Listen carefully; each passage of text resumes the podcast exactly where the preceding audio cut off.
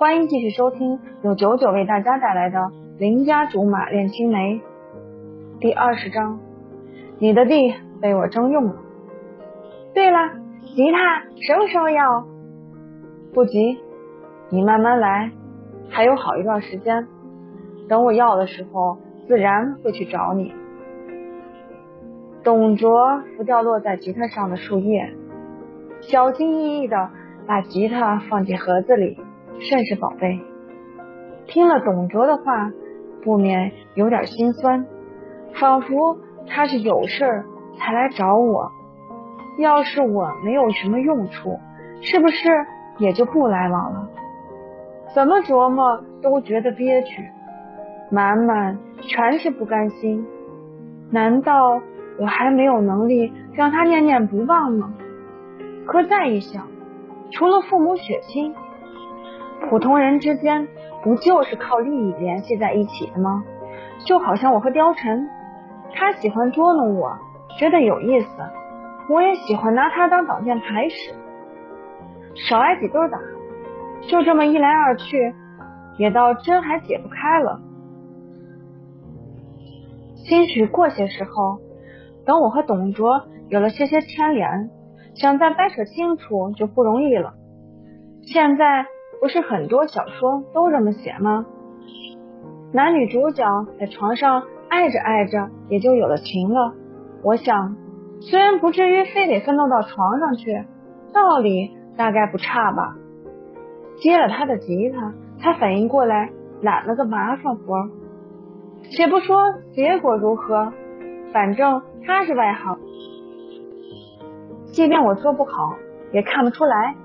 就算真嫌弃我的手艺，以他的脾气，也不可能当面抱怨。听不见就不闹心。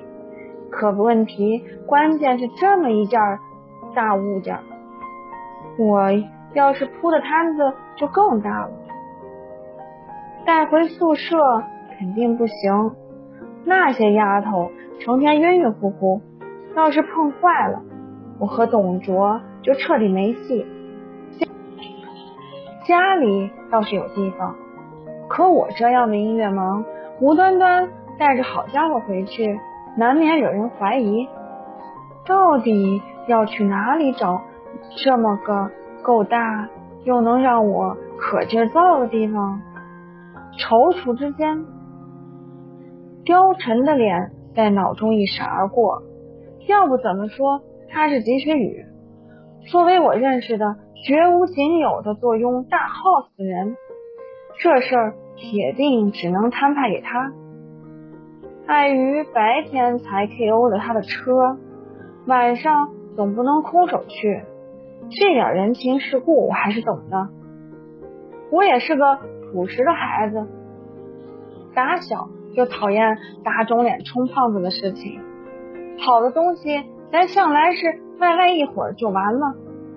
实在想要，就从貂蝉那里巧取豪夺。真心没有往外送礼的经验。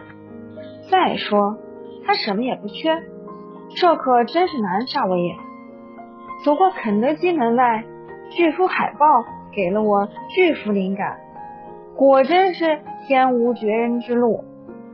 貂蝉一天天也不知道在忙什么。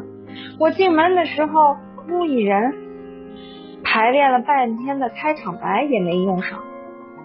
他家有个储藏室，地方很是宽敞。他又不喜欢乱买东西，那屋子至今还有大把地方任我挥霍。二话不说，摆下战场。这才想起没带作案工具，正愁着要不要回学校取一趟，貂蝉就进来了。我就说今早明明锁了门，怎么会这会儿只是虚掩着？还以为闹贼了。貂蝉把西服外套脱下来，我马上狗腿似的冲过去接，他被我的殷勤弄得浑身不舒服。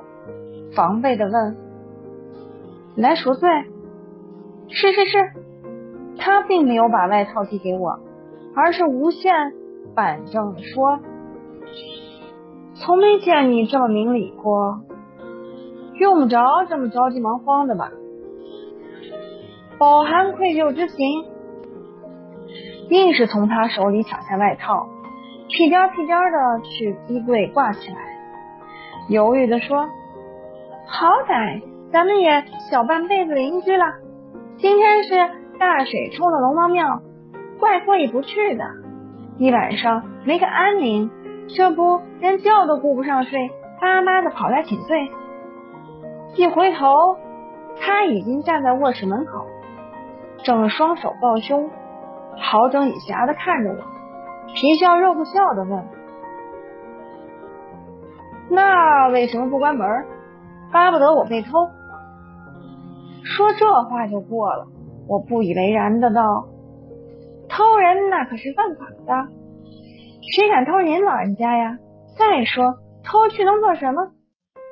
也对，他似笑非笑的点点头。你这哪是偷啊？明明就是强盗行为。他笑得贼兮兮，懒得解释，直白道：“我是手里有东西，才顾不得上你的门。”说着，拉起他的胳膊，领到储藏室，指着吉他说：“从现在起，你这间房间被我征用了，不许不从。”反抗打死。对于我的横征暴敛，他早就习以为常了。从前都是从鼻子里喷出个嗯字就再没下文了，只是今天或许真的风水颠倒，什么事都不顺。貂蝉先在这当口，皱着眉头问：“哪儿来的？”董卓的，让我给他美化美化。出到我这里做什么？他语气里有点不悦，蹲下身子抚着吉他。扬着一边嘴唇，你就不怕拿去砍了当柴烧？看他那样，不像是开玩笑。我赶忙蹲下去，一把抱住吉他，死命护住，生怕他说风就是雨。呲牙说道：“我警告你，别打那主意。”他十分不屑的轻拍双手，像是弹灰尘，慢慢起身俯视着我。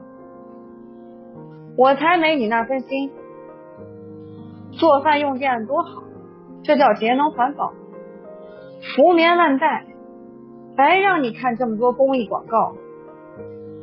他说着说着苦笑起来，做了个总结，对牛弹琴。等等，我是不是有套话剧在你这儿？被他激出点记性，好像是有这么回事儿。他怎么没思索，就从吊柜里端出我的画箱，教训道：“上次你把这个落在这儿，后来你没提，我也就忘了。要不是我帮你收着，早被刘阿姨扫地出门了。这会儿你倒想起来要，早知道你是给人做这些绣花的事儿，我就不该留着。”恨恨接过画箱。不就是周三落四吗？被他这么一抱怨，好像罪不可恕似的，愤愤地说：“我爱做什么是我的事儿，别老拿什么长兄如如父的调调说事儿。你又不是我亲哥，我要是你亲哥，才不跟你讲道理，先打一顿再说。”哦，好吧，忍着，君子报仇，十年不晚。女子报仇，一天到晚，是不是有人按门铃？貂蝉细细听，好像是，光顾着跟你磨嘴皮子了。要不是开门看见肯德基的工作服，我就把订过外卖这事给忘了。外卖君很是不解，我还以为没人呢。作为客户。我很负责的解释道：“不好意思，我们在房间里斗智斗勇，没听见。”啊。”此话一出，三个人呈现出了三个表情。外卖君陈翠绿着脸，潜台词是小葱拌豆腐一清二白。我惨白着脸，潜台词是难道我又说错话了？